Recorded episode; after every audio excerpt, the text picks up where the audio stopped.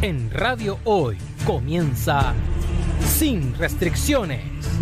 Dos horas de contingencia, debate, lo que tú quieres oír y otros callan. Aquí no tenemos restricción. Conduce Luis Miguel Retamales.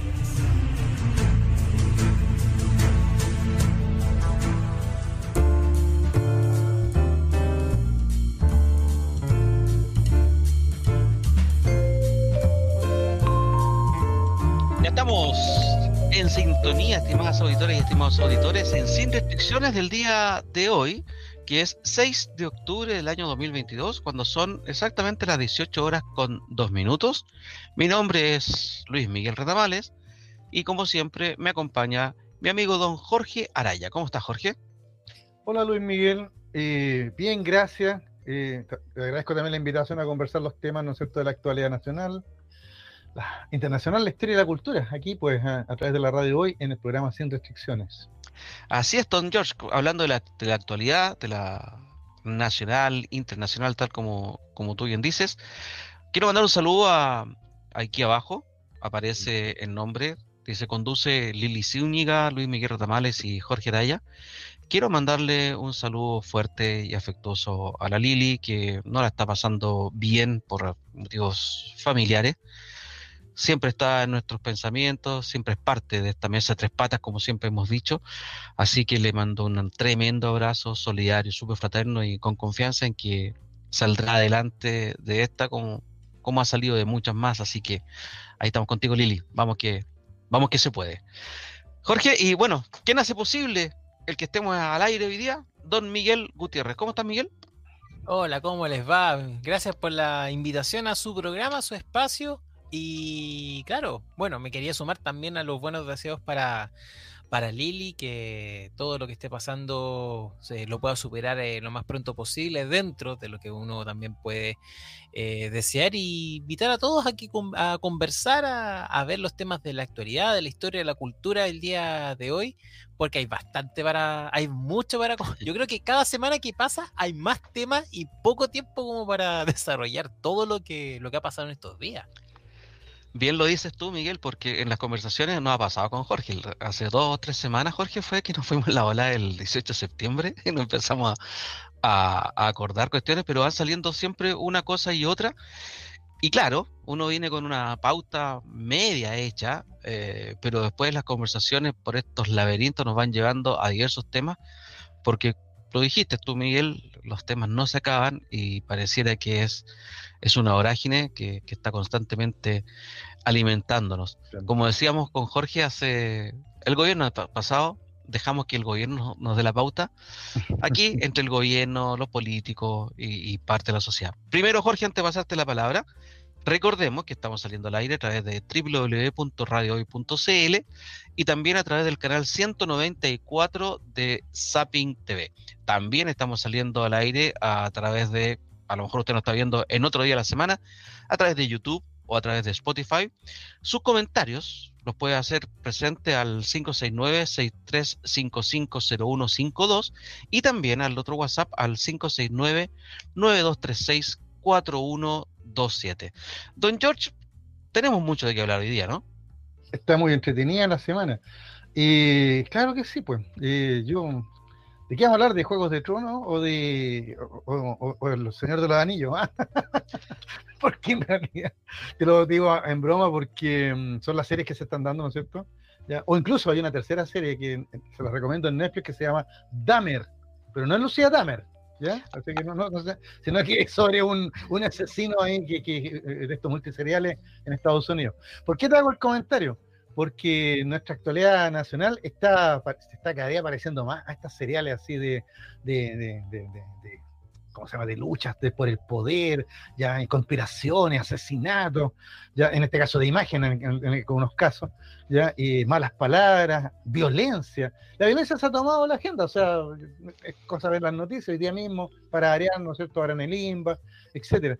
Entonces, por eso que hacías eh, referencia a todas estas series que están dando en, la, los señales eh, de, televisión, porque la, actualidad nacional está por ahí también, o, o- no, don Miguel. Eso te iba a decir, Jorge, a ti no te, te ha pasado, ¿no? Que tú, tú hiciste la palabra violencia. Eh, ¿te, Mm. te ocurre a ti que, que como que te saturas? Como que te aburres, como que... Porque violencia, digámoslo, hablemoslo en términos, en, en la generalidad, ¿no es cierto? No, no es la violencia de agarrarnos a coscacho o la violencia de la guerra. La violencia verbal, el Mm. odio, la descalificación, eh, la falta de debate finalmente, Jorge, que lo conversamos hace cinco minutos, cuando tú entraste riéndote y poniéndote en contra de lo que estábamos hablando con, con Claro. Miguel. Eso, eso, eh, esa irascibilidad, no sé si existe esa palabra, pero estar irascible, ¿no es cierto? Estar a la defensiva. eh, no, lo que tú, te, tú estás diciendo es totalmente contrario, porque tú estás diciendo eso y yo soy de izquierda, tú eres un facho. O al revés. Porque yo soy uno de derecha, tú eres un comunista y te descalifico. Y sabes que, George, te pregunto y te lanzo mi idea.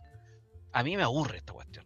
A mí me, me- me- me- tiene ya un poco saturado porque veo que eh, en este camino el único que pierde eres tú, eres yo, pero es el país completo, George. Claro, por eso que, mm, mira, ya ahora fu- fuera de broma, eh, hagamos referencia, no lo vamos a contar porque yo creo que ya de público no- conocimiento, y, y- y también nuestros amigos que están en el extranjero y nos escuchan, eh, si no lo saben, se, se lo resumimos.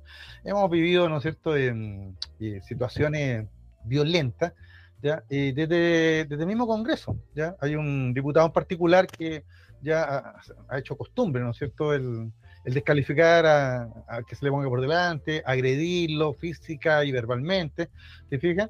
¿Ya? Y queda la sensación de, de total impunidad, porque claro, las sanciones son la comisión de ética, de- lo llaman a, digamos, a, terreno, y este caballero incluso en vez de, en vez de disculparse, insiste en sus dichos. ¿Te fijas? Todos ya saben que me refiero al diputado de la carrera.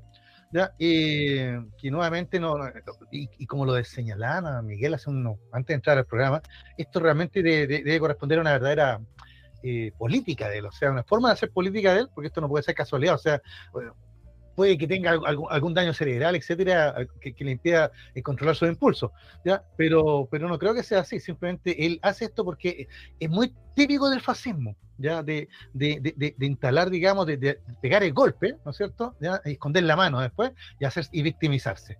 Y de esa manera, todas las semanas lo tenemos en las noticias, todas las semanas lo estamos, se está visibilizando, y, y como tú dices, y como nos empezamos a aburrir de- de- de esto, al final terminamos lo, se termina convirtiendo en algo cotidiano. Entonces, ya viene lo grave, porque entonces lo violento se transforma en algo cotidiano, en algo que ya no, nos- no nos impacta. O sea, ver a un par de tipos que se bajan a pelear a combo por un choque, ver, o tú, no sé si tuviste el video de- del otro choque, de- que era un médico, incluso me llamó la atención. Sí. Un médico va y, y- y le choca el auto, pero de forma brutal a otra persona, con su guagua adentro, no le Oye, importa nada, Pero, o sea, o sea, lo que, en, en tu, siguiendo tu, tu, tu, Y el problema es que lo naturalizamos, como que, ah, tu no, análisis, ¿Mm? este gallo ganó dos veces. En Ganó dos veces porque se le publicita Claro. y, gana porque termina aislándonos de esta cuestión y, se, y él queda como el dueño de la pelota. Eh, Exactamente, o sea, e- e- ellos van poniendo, la, digamos, el- la temática y, claro, los canales con las noticias ya van, van con- le siguen, digamos, el juego, Eh, porque entonces queda la sensación de que, claro, de que la violencia está totalmente instalada y, ya, y eso genera miedo en la gente, genera, genera ansiedad, te genera eh, angustia, entonces, y, y- y entonces nos ponemos a pensar que estamos, no sé, porque la situación es terrible. ahora Jorge, Cuando, cuando en realidad no es tan así, ¿ya? porque podemos ver otro ejemplo. Yo te, lo, Sí, te, lo, sí. te lo compartí, te mandé el video este de la, la noticia de la, de la alcaldesa de Providencia, que primero había, eh, digamos, criticado al subsecretario Cataldo, ¿ya? y después aparecieron muy amigos y ella misma reconoció, que parece que me- me- mis comentarios fueron muy duros, pero al conocerlo en persona es un tipo súper agradable. Y esa es la señal que yo pensé, esa es la señal. La señal de, que ah, podemos conversar, podemos tener, porque uno es comunista, la otra es de derecha, pero podemos conversar, podemos trabajar juntos, esa es la señal. Pero eso no se le da tanta relevancia como esto otro. es que tal como dijiste tú, estamos, estamos ávidos de sangre, estamos ávidos de, de, de que corra el insulto, la grosería. Ahora, esa es responsabilidad tuya y es mía, Jorge, me refiero eh, como ciudadanos, porque gente como tú y gente como yo votaron por carrera. Ese tipo no está ahí porque alguien lo impuso. Hoy, de hecho, la gente hasta lo apoya. eso es lo- lo peor Gente como tú o como yo votó por Pamela Giles. Es por poner el péndulo por, por- por ambos lados. Ah. Gente como tú o como yo votan por el sheriff, por ejemplo. Y eso es lo terrible, Jorge, que la gente que está por debatir, que está por eh, pensar, dimensionar eh, en qué queremos para Chile en los próximos años, son los que cada vez tienen menos tribuna, tienen menos tribuna en los medios de comunicación, pero también tienen menos tribuna en la política, en el Parlamento, donde deberían estar, y se le están ganando estos que son buenos para vociferar. ¿Qué propuesta ha hecho Pamela Giles en concreto, aparte de sacar los famosos 10%? si, me apura, ninguna. ¿Qué propuesta ha hecho Gonzalo La Carrera en el rato que lleva? Ninguna. Es Urrutico Echea, por ejemplo, o gente así. Absolutamente ninguna, Jorge. Entonces, ¿dónde están? Yo la otra vez te hablé aquí en este programa de Diego Chalper. Imagínate de quién te estoy hablando. Chalper. Pero Chalper, con lo que tiene y como es, con la caricatura que han hecho, el tipo es conversable. De hecho, está conversando. De hecho, está conversando. ¿Cachai? Ya vamos a hablar de eso.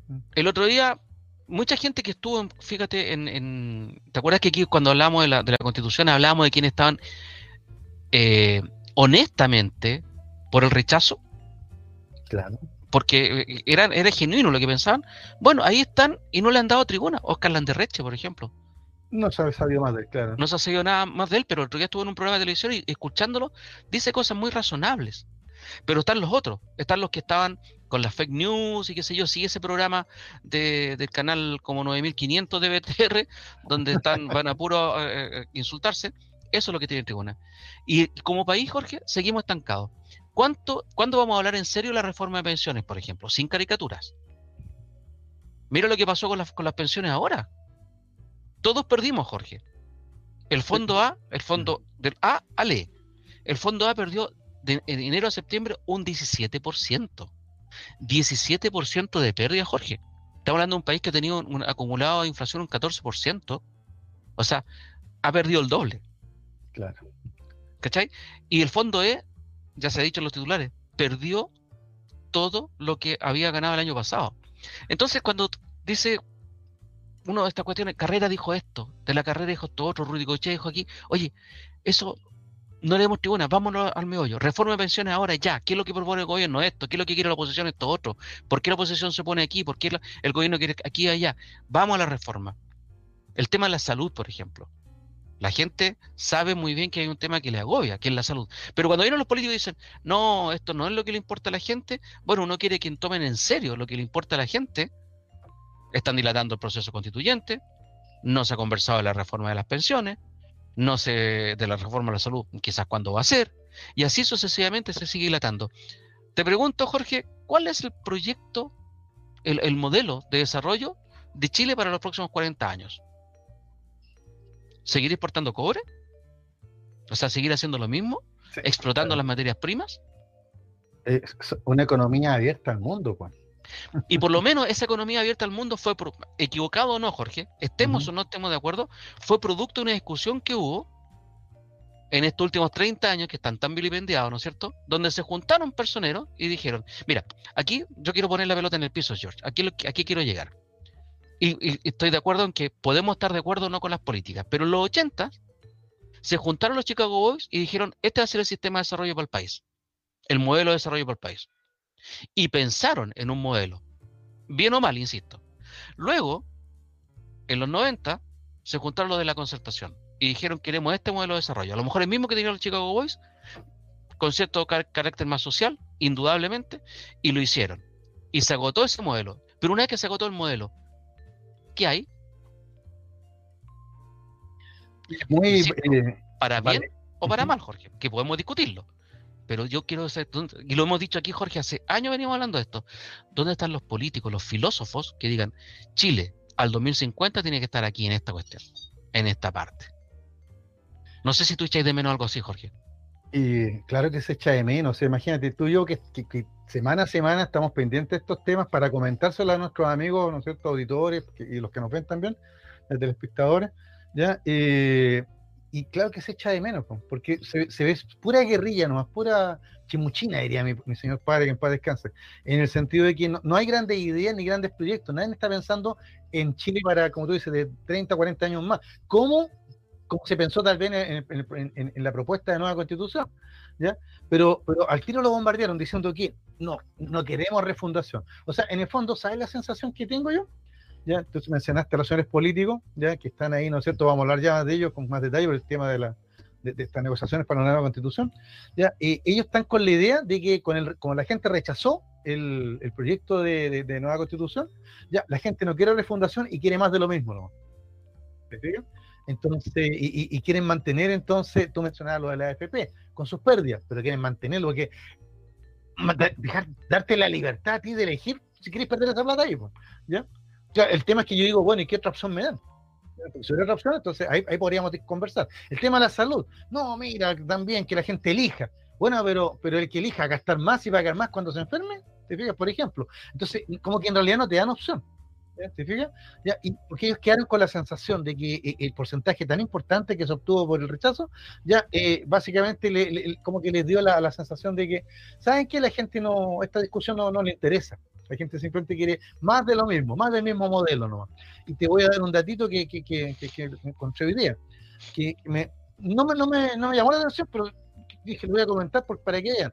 La encuesta Criteria Research, ¿ya? que se, se, dio a conocer ayer, señalan una parte que creo que lo anoté mal, pero pues creo que son 64%, si, mal no, no, recuerdo, 64% ya eh, aprobaría una comisión de expertos. ¿Está de acuerdo con que una comisión de expertos redacte la nueva constitución? a mí me, hace bulla eso, pues, ¿sabes por qué? Porque es como que estamos en la discusión de, del tema constitucional, ya, y está el tema que hablábamos de la FP, de la ISAPRE, de la educación, etcétera, etcétera, bla, bla, bla, bla, ya, y de repente aparece esta encuesta diciendo, oye, ¿saben qué? Si la gente en realidad quiere que lo haga un grupo de expertos, es como una llamada de decir, ¿saben qué? No discutamos más este tema, dejemos las manos a los expertos, y nosotros sigamos viviendo en este Chile neoliberal, ¿no? Claro. Fíjate tú, yo Jorge, lo único que quiero, a lo mejor soy excesivamente optimista, pero lo que te quiero comentar en tu, en tu análisis es que o quiero creer o es que aquellos que están eh, emborrachados todavía en el triunfo del 62%, pensando en que la gente quiere estar, que todo siga así, son los de los extremos. El extremo republicano, por ejemplo, que se salió de la mesa, mm. y, y, algunos otros, porque yo veo, y quiero pensar en eso, que el grueso de los parlamentarios que están discutiendo esto están haciéndolo también pensando en que es un péndulo, como se ha dicho muchas veces de todas las formas vida y por haber, en que antes fue un 80-20, ahora fue un 62-38, y esta cuestión se está moviendo muy velocidosamente. Fíjate tú que eh, yo veo que gente de Bópolis, por ejemplo, algunos sectores de Renovación Nacional también, y curiosamente algunos sectores de la UDI, liderados por Macaya fundamentalmente, están por, por, una conversación así buscando buscando el acuerdo. A lo mejor peco ingenuo. Pero también veo por otro lado lo que se ha llamado el socialismo democrático, que también está buscando ese acuerdo. Estoy hablando del PS y del PPD, Jorge. Y eso, eso a mí me da, me, me da optimismo, fíjate tú, en que esos sectores que hoy día son más moderados, podrían estar buscando entonces un acuerdo. Hoy día el Partido de la Gente hizo su propuesta en su propuesta quiere un plebiscito de entrada, Jorge. Y las preguntas del plebiscito de entrada son las mismas que hace dos años. Exactamente, sí, sí, lo vi también esa noticia. Entonces... No, sé qué opina usted, don Luis Miguel. Eh, ¿Hay que preguntarle a la gente de nuevo lo mismo? ¿Ya? O, o, hay un mandato, como dijo el presidente Boric, lo dijo incluso hasta la Naciones Unidas, o el mandato se mantiene? En mi opinión, el mandato se mantiene. Ahora. Yo, también opino lo mismo que tú sabes. ¿En qué sentido? Para que la gente que nos escuche le quede súper claro. En el sentido de que lo que se rechazó no fue la idea de una nueva constitución. Lo que se rechazó fue el borrador que se presentó. Pienso exactamente igual que tú. ¿Te fijas? Eso fue lo que se rechazó. O sea, a menos que yo entienda muy mal, tengo la impresión entonces que cuando el presidente Boris dijo, bueno, acá lo que hay que volver es volver a hacer el proceso, está claro. Pero aparte, el costo que tiene, o sea, ya me voy a poner, y hablar de costo me voy a poner igual como, como los de la derecha cuando empiezan a reclamar por todo. No, pero en realidad eh, es valedero ya, ellos quieren un plebiscito para preguntarle a la gente de nuevo, porque ellos, ¿sabes por qué? Porque ellos tal vez están con la idea o con la de que la gente a lo mejor no quiere una nueva constitución ahora. Pero esto, es, pero esto no, no, es una encuesta de opinión, o sea, están confundiendo un plebiscito con una encuesta de opinión si yo quiero saber eh, más o menos qué está pensando la gente ahora, hagamos encuesta entonces. ¿Te fijas? Hagamos el trabajo. ¿ya? Pero, pero, pero, pero, para orientar, ¿qué vamos a preguntar en, el plebiscito? Si es que se va a hacer. Pero si no, yo encuentro que, simplemente ya, eh, es ponerse más papista que el Papa. Yo coincido contigo, yo creo que la gente rechazó una, un borrador que a nosotros nos parecía en general bien, a otros nos pareció que era mal, a otros lo, encontraron todo mal, y la gente dijo eso. Ahora, hay muchas cosas, para mí el piso era una nueva constitución, porque ya lo decidimos, y que agarrara componentes del borrador que se presentó, que hay muchas cosas muy buenas ahí. Por ejemplo, algo que ha estado en boca esta última semana, ayuda a instituciones como bomberos. Claro. Hay varias cosas a mí que me gustaban. También están los, borradores, los cabildos durante el periodo de Bachelet. Y también hay cuestiones de la constitución actual que deberían estar. ¿Por qué no? ¿Por qué no? ¿Cachai? Pero hay, cuando están discutiendo las bases, me parece bien que discutan de las bases. ¿Cuáles son las bases o los bordes que le dicen? Los bordes son estos, los otros. Y como en toda negociación, tú vas a presentar un, un, ¿cómo se llama? Unas bases, que, unos bordes que a ti te parecen que, que no podemos sacar. Yo voy a presentar otro y en la negociación vamos a, vamos a llegar a un acuerdo. Y me parece que bien, para eso está el Parlamento, por eso se llama Parlamento, ¿no es verdad? Pero después que sean, ¿quiénes van a redactar la Constitución? No van a ser los mismos parlamentarios.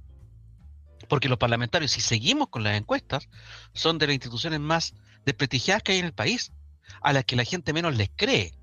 Entonces debería haber una asamblea constituyente. Y la pregunta es, ¿esa asamblea cómo se va a elegir? Y también, ¿necesita o no asesoría de expertos? Ya tuvo asesoría de expertos. Lo que pasa es que no fueron reconocidos públicamente y fueron elegidos por ellos mismos. Aquí serían unos expertos, entiendo yo, que serían elegidos también en paralelo con ellos y expertos reconocidos internacionalmente, mundialmente. Yo no tengo ningún problema, por ejemplo, que sean expresidentes de la República.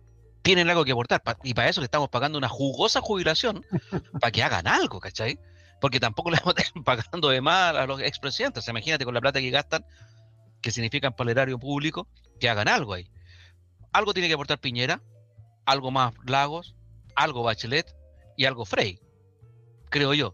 Asesorado después por quiénes? y también por una ah, tienen que haber hombres hombres buenos en el, en el, país pues Jorge reconocidos por ti por mí por todas las esferas en que son gente sin manchas de corrupción sin mancha ideológica sin mancha de violación a los derechos humanos por ejemplo y que pudieran dar algún aporte pero volver atrás a que si queremos o no además que le están dando seis meses ¿por qué están dando seis meses? porque quieren usar los insumos que ya estaban que sería más o menos volver a redactar y reordenar, ¿no es cierto? como el comité de armonización que había. Una cosa así, claro. Pero bueno, yo creo que por ahí podría ser la, la, la, la vuelta, pero eh, en la medida en que los que quieren conversar, Jorge, sean mayoría y levanten la voz de una vez y se impongan. Saben que aquí yo quiero. Como lo ha hecho, ¿ah? Ojo, vuelvo a Chalper. Chalper le está respondiendo a Cast, le está respondiendo a los republicanos. sí. diciendo, aquí hay una palabra empeñada. Y eso es muy importante para los políticos, sobre todo para estos políticos jóvenes. Sí, eso fue muy, muy buena esa de carro de, de, Chalper, eh, eh, porque básicamente es eso. O sea, aquí hay algunos que, en la borrachera del triunfo creen que, pueden ellos ahora poner las reglas del juego, pero las reglas están establecidas hace rato. ¿Te fijas?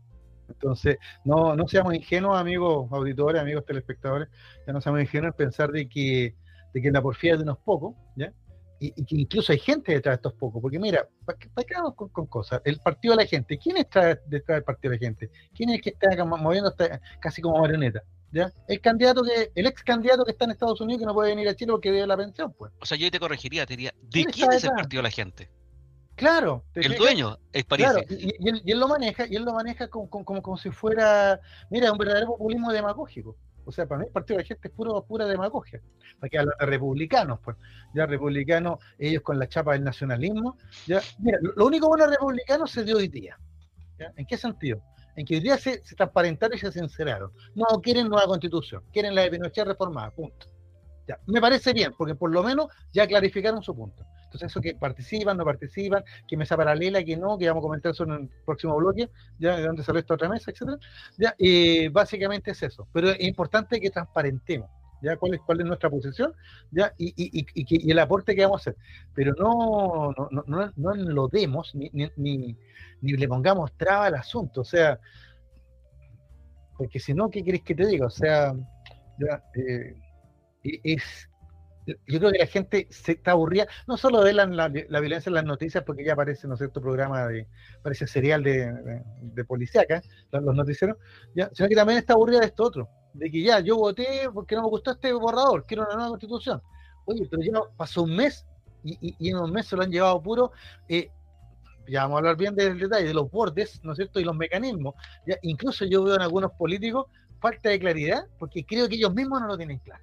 Así es sencillo. O sea, ellos mismos no, comprenden de lo que están hablando o lo que están haciendo. Y se están y se dejan llevar, ¿no? ¿Te fijas? Eso habla, habla muy mal del nivel de nuestros políticos, pues, Jorge. En general, el nivel de nuestros políticos deja harto que desear, Jorge. Entonces, imagínate, si eso le cuesta a ellos que, que viven de eso y están, como dice mi papá, todo el día entrenando con eso, ¿ya? Eh, como decía mi señor padre. ¿Qué, ¿qué, podemos esperar para nosotros, para los que tenemos que estar preocupados todos los días de pagar esto, comprar lo otro, ir a trabajar, y más encima con las expectativas económicas que se ven bastante malas ya para finalizar el año, incluso para el año 2023? Porque claro, ahora se hicieron retiros, etcétera, ahora señora Giles, le mando, no, no mando decir con nadie, señora Giles, ahora hay que pagar la farra. Claro que se hicieron hartos retiros, pero ahora tenemos que pagar la farra y la farra la vamos a pagar el 2023 con una economía en recesión. Vámonos a la pausa, Jorge. Vamos a la pausa. Ya a la vuelta le, contamos cuáles son los principios, bordes, ya, etcétera. ahí, ahí, don George, usted nos va a explicar entonces qué es lo que están ofreciendo los diversos sectores. Vamos a la pausa y ya volvemos con el segundo bloque de Sin Restricciones del día de hoy a través de www.radiohoy.cl y canal 194 de Zapping TV. Ya volvemos. No te vayas. Volvemos después de una breve pausa comercial. Disfruta en la sintonía de la hora. Personaliza tus ideas con Estampados MG. Una excelente alternativa para estampados de poleras, tazones, cojines, delantales y mucho más. Especializados en personalizar recuerdos para todos los fanáticos del fútbol y clubes de fans. Encuéntranos en Facebook y Twitter como arroba estampadosmg. Despachos a todo Chile. La mejor opción de precio y calidad la encuentras en Estampados MG. Estudio Jurídico Global Use. Especialistas en Derecho Laboral, Civil y de Familia. Contamos con una vasta experiencia en temas relacionados con el derecho del trabajo autodespidos, fuero maternal, despidos injustificados. En Global News tenemos la solución. Que los problemas no te quiten el sueño. Protege a tu familia de los imponderables de la vida. Tenemos la solución concreta al precio justo. Para mayor información, escríbenos al correo contacto arroba Estudio Jurídico Global News. Estamos al servicio de la gente.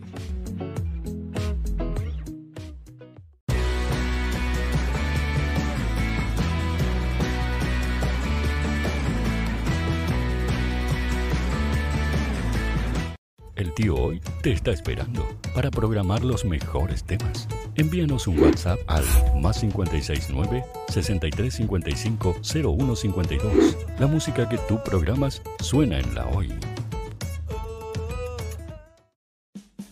Vota en las diferentes categorías de nuestro ranking. Tú eliges los temazos de la semana en la hoy.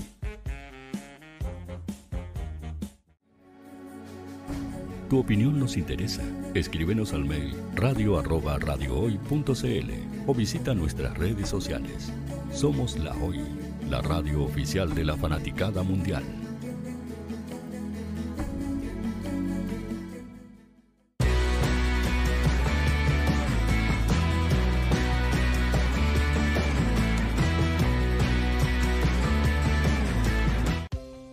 Tú, que nos escuchas todos los días, ¿Sabes por qué somos la radio oficial de la fanaticada mundial?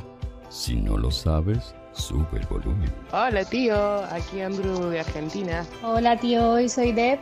Saludos desde España. Radio Hoy es mi radio. Hola, mi nombre es Eric y los estoy escuchando desde La Habana, Cuba. Hola tío, hoy es un placer estar escuchando a Najo. Os mando un saludo desde Brasil, o como decimos por aquí, un abrazo muy fuerte.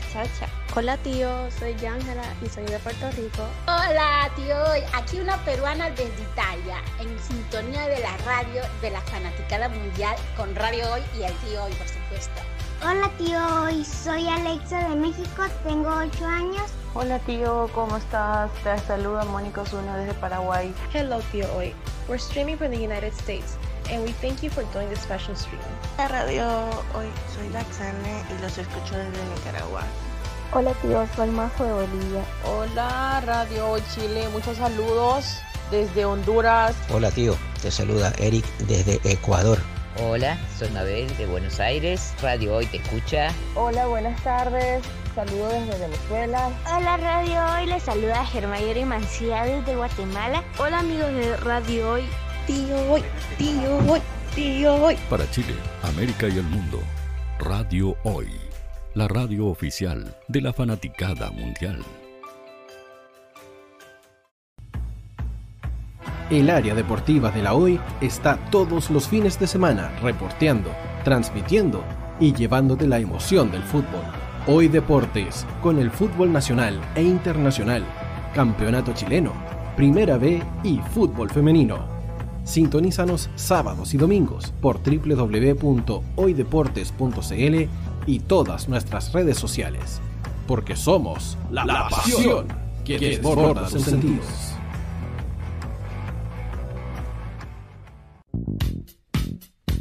¿Quieres que tu marca llegue a miles de personas? ¿Buscas hacer crecer tu negocio?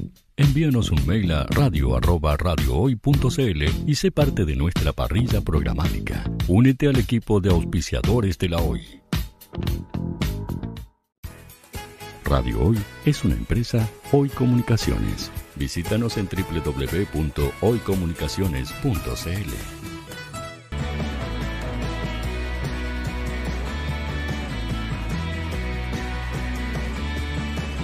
Para Chile, América y el mundo, Radio Hoy, la radio oficial de la fanaticada mundial.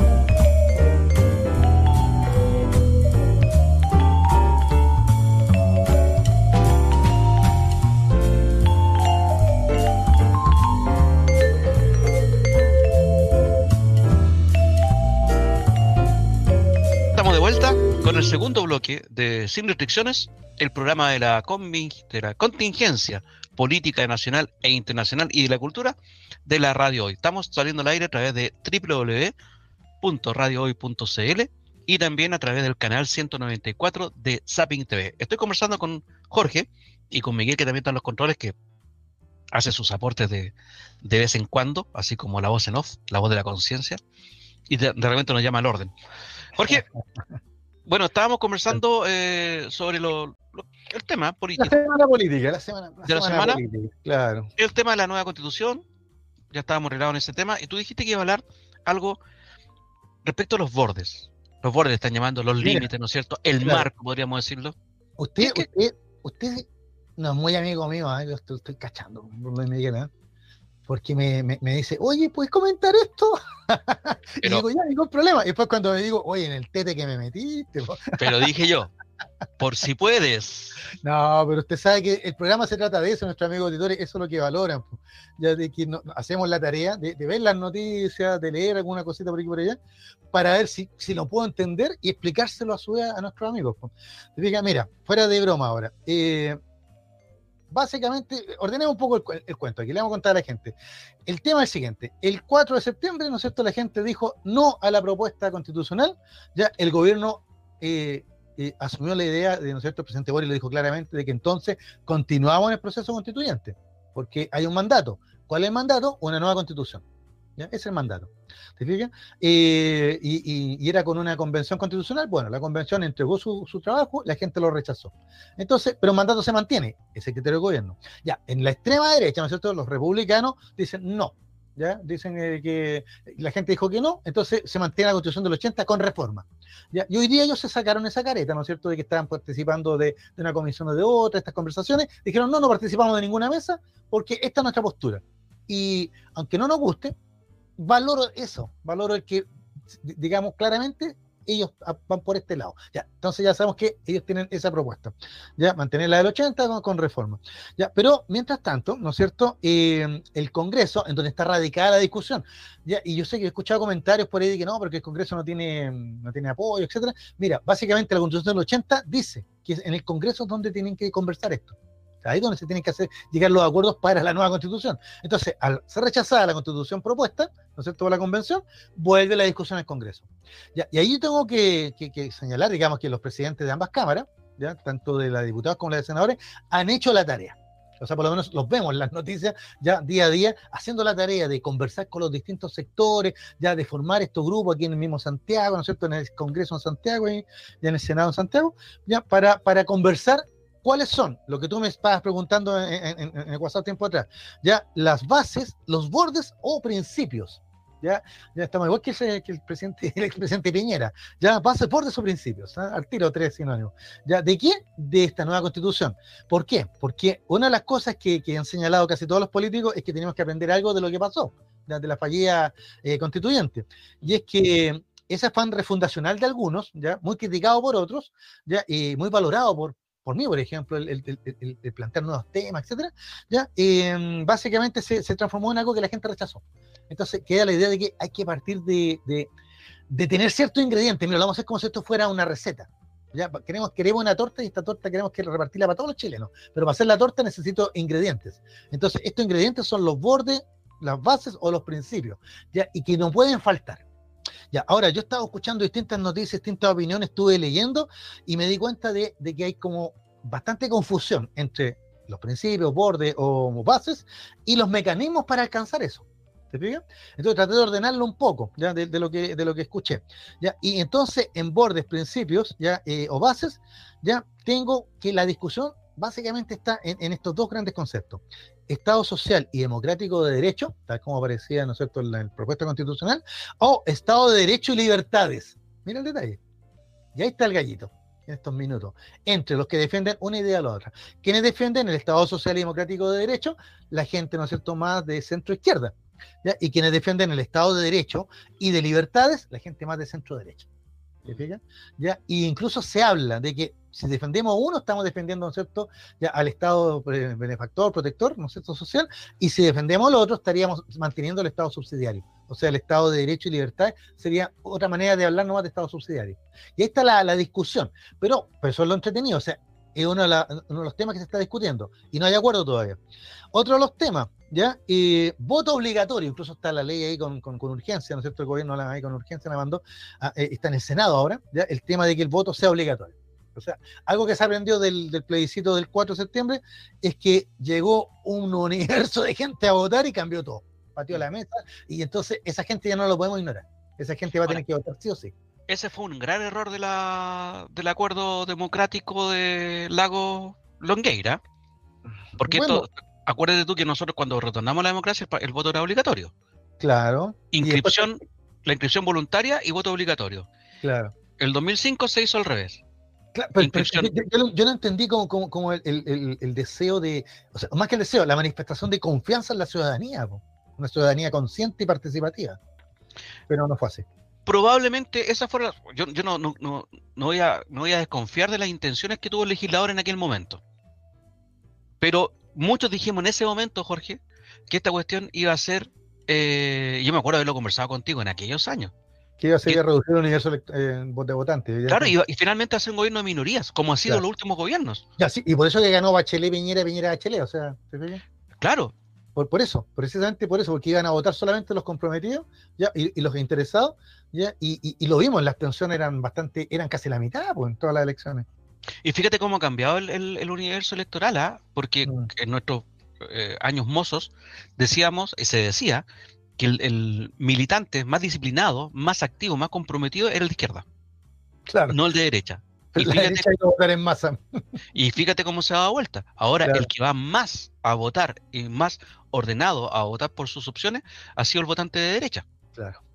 Sí, bueno, ahí, tenemos que darle, darle una estrellita a la UDI, ¿ya? la UDI popular. Oiga, estimado, y el voto obligatorio, ya, eh, en eso hay acuerdo. Ahí, de, mire, de Capitán Abaje hay acuerdo con el voto obligatorio, o ahí no, no habría ningún, ningún drama. ¿ya? Eh, el tema de la plurinacionalidad, eso ha sido torpedeado, incluso leí el otro día eh, una, un reportaje en las redes donde decían que estaban haciendo los, qué están haciendo hoy día los expresidentes de la convención. Y salía ahí la, la, marca queja de, de Elisa.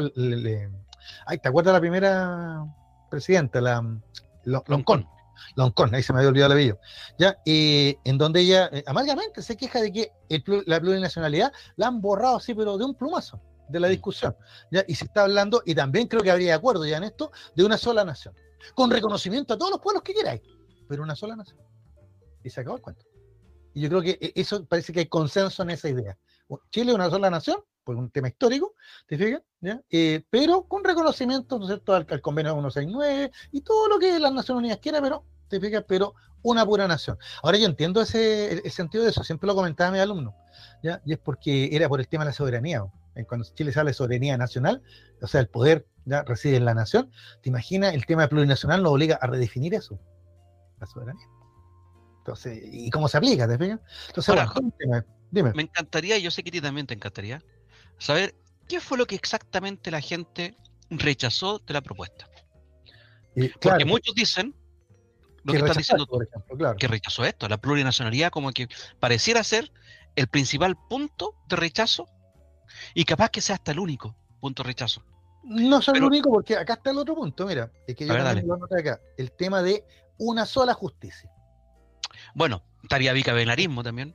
Es que ahí viene el tercero, no se me adelante. Perdón, perdón, perdón. No, no, una, sola justicia, ¿en qué sentido? Y yo creo que aquí hizo eco, hizo eco que la gente sintió el tema de, tribunales indígenas o tribunales especializados, diferenciados, etcétera. La gente no lo entendió como una, una pura justicia, no entendió que íbamos a tener las mismas leyes para todo igual. Ya, lo entendió como, como ciudadanos de primera o segunda o tercera categoría, ¿te ¿Ya? Y, que seguimos viendo, ¿ah? porque, por ejemplo, por ejemplo, el tema del, tontito que rompió el grifo en la esconde, ya mucha gente se ha quejado de que un profesor rompió eh, un, torniquete en el metro y le aplicaron la ley de seguridad del Estado. Ya, ya que este joven, con, ah, por, las vinculaciones que tiene, no, no está ni detenido. ¿Te fijas? Pero bueno, El, otro ejemplo que anda dando vueltas, un, en pleno apogeo del, estallido social, claro. un muchacho en Puerto Montt rompió una banca, una banca pública, y ah. fue condenado a siete años de cárcel. Mira, ¿Te fijas? Claro. Entonces, aquí el tema de una justicia, yo creo que apunta a eso también. O sea, la, gente rechazó el proyecto de nueva constitución porque sintió que, este tema de la justicia, que ya está, está mal mirado y medio feble, ¿no es cierto? Como que no es muy justa, ya bueno, por algo se haga, ¿ya? Entonces aquí la idea es darle y refrendarle a la gente, no, una sola justicia, ¿ya? Chile es uno y, la ley es una y para todos, ¿no? ¿Ya? Y eso parece que hay acuerdo, consenso total. El bicameralismo que tú señalás, también habría consenso en eso. O sea, aquí la gente del Senado se impuso, ¿ya? Y en realidad parece que la Asamblea de las Regiones no, convenció a nadie, ¿ya? y, y volveríamos, ¿no es cierto?, a la tradición republicana de Chile ya tradición republicana que viene, ¿no es cierto?, desde, desde la constitución de 1822 de O'Higgins, ya, en donde ahí, a partir de ahí tenemos dos cámaras, Así que, o sea, eso es algo tradicional. y, ahí se hablaría del sistema de contrapeso y todo, todo, tanto que se discutió. Al final, eso hay, hay consenso, o sea, nadie lo discute. Y, y, por último, el tema de claramente definidos los tres poderes del Estado. Ahora, Jorge, con, y con, el nombre, con, el nombre, Poder Judicial. Recuerda que en el proyecto de nueva constitución no aparecía como Poder Judicial. Entonces, y en la actual constitución no aparece como Poder Legislativo. Por ejemplo, pero, pero para que tú veas, ah, y, y, y, esto lo pongo como colofón nomás porque lo encuentro medio patriotero, a mí me da un poco risa, ¿ya? Eh, los símbolos patrios, pues, eso, intocable. Pues. Bueno, parece que le hace mucho sentido a, muchas personas. Esos serían los bordes, principios o bases que yo estuve indagando que, digamos habría acuerdo casi, casi total, casi transversal. Me gustaría saber, Jorge, en base a, qué ellos determinan que estos son los, las bases, los principios. ¿Por qué? Porque a lo mejor hay gente, como yo, que quisiera revisar el sistema político. Acuérdate, yo he dicho muchas veces, a mí me gustaría un sistema parlamentario, por ejemplo. La gente, claro, la gente estará de acuerdo con los derechos del agua, por ejemplo. Mira, te voy a hacer un comentario que nos acaba de llegar a WhatsApp. A ver, por favor. Jaime Reyes me dice, eh, respecto al 68%, es tan categórico el 68% que no tengo clara, claro que la gente quiera una constitución nueva. A lo mejor solo quieren tres reformas. En salud, en educación y en pensiones. Pero no los veo hablando de derechos, por ejemplo, el derecho al agua. ¿Cachai? Oye, y después dice, darle a la gente el 100% de los fondos y cambian hasta la bandera. Es interesante lo que está diciendo Jaime. Lo que dice realmente. Eh, sí, lo, como, lo diré como porque es una talla que está tirando él. Pero es interesante lo que está diciendo eh, Jaime. Y por eso te lo digo, te lo digo, Jorge. ¿Cómo saben ellos que esos son los bordes que la gente quiere? E, e, es lo mismo que me pregunto yo cada vez que los escucho en la tele, incluso una de las críticas que he escuchado por ahí o que he leído por ahí en las redes, la crítica es que nuevamente nuestros señores políticos están viviendo la isla de la fantasía. Y, escuchan voces que solo escuchan ellos nomás, ¿ya? y que en realidad no estarían escuchando la ciudadanía. Simplemente el, plebiscito del 4 de septiembre les dio aire o agüita a esta gente para que empezaran de nuevo con, sus con sus cocinas y sus maquinarias, pero en representación de todos nosotros. Ahora, claro, yo insisto, la constitución del 80 dice que la discusión para una nueva constitución está radicada en el Congreso, ¿ya? pero de ahí a que sea el Congreso el que como tú dices, ¿con qué, con qué derecho o, de dónde sacan esto? ¿Tienen su focus group? No sé. ¿De dónde sacan esta idea? Claro, yo creo que son, Déjame comentar algo de lo que señaló nuestro amigo Jaime recién, el que tú leíste recién, ya, y me encontré interesante. Él, habla del tema de los derechos de agua. Mira, estimado, que usted que comentó ahí, es súper interesante los derechos de agua porque aquí, cuando yo partí hablando del Estado Social y Democrático de Derecho versus el Estado de Derecho y Libertades, el tema de los derechos de agua es una piedra de tope. Po si me voy por el primero, el agua es para todos. Pero si me voy por el segundo, tengo derecho sobre el agua, es propiedad privada. Eh, tienes toda la razón. Es complicado el tema, por eso tengo que, que ahí se va a requerir, digamos, una buena conversación. Yo creo que aquí, por ambos lados, hay, hay, hay, hay materias que están con doble intenciones. Aquí con el tema, con todas estas bases que quieren hacer, hay cuestiones que quieren proteger. La derecha, por ejemplo, el tema de la propiedad privada, el tema de los fondos, porque si, si, se aprueba una cuestión no, habría, no, sería posible una reforma al, a las pensiones, como la que, la que plantea el gobierno. Y por otro lado, los sectores del gobierno también quieren meter la puntita, como se dice vulgarmente, en otros temas para ir avanzando en, en, en otra en, otro camino. Claro. en su agenda. Yo creo que aquí, bueno, ojalá que tengan la, la, claridad, pues George, de, de decir y de ser algo representativo, porque ¿soportará el país un nuevo rechazo? Es que viene el tema. Ahora, para terminar la, tarea que usted me dio, porque que soy ordenadito, póngame una buena anotación, profe. ¿eh? ya, eh, los mecanismos, yo los separé en, eso todo, los, bordes, principios, bases, ya, y ahora los mecanismos. Bueno, los mecanismos, eh, ahí es donde algunos se confunden en, la discusión, pero yo anoté lo siguiente, primero, plebiscito de entrada, sí o no, esa, digamos, es válido comentarlo, ya, pero el partido de la gente, ellos dicen que sí, por lo que yo entendí de, tanto de la oposición como del oficialismo, pareciera que ellos no estarían por el plebiscito de entrada. Entiendo lo mismo. y también porque ellos lo entienden como un mandato per se. O sea, si esta constitución la rechazaron, tenemos que hacer otra, punto. Entiendo lo mismo. Ya, bueno, yo eso es lo que también entiendo yo, pero, pero le vamos a dar el punto al... Aparte que ellos se comprometieron, ¿ah? si gana el rechazo, vamos a hacer otra nueva constitución. Eh, claro, bueno, y ahí es donde tú señalabas en, el sentido de que Chalper, por supuesto, le tira le, pega el tirón de oreja a los republicanos diciendo, bueno, ¿qué queda el compromiso? Pues? honremos la palabra, honremos la palabra. Y es bueno que se lo llame la atención él, que es de derecha, y no la gente de gobierno o de la izquierda que dice, oye, ustedes prometieron esto y, ni siquiera tienen una propuesta. Pero bueno, ya, ese sería uno de los mecanismos. El otro mecanismo, eh, una eh, constituyentes electos.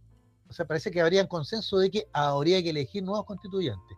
El número, sus características, el currículum, eh, la revisión de antecedentes para que no nos pase lo que nos pasó con Rocapaz, etcétera. Ya, todo el tema, eso todavía no estaba claro, pero sí se elegirían constituyentes para darle representatividad, digamos, popular.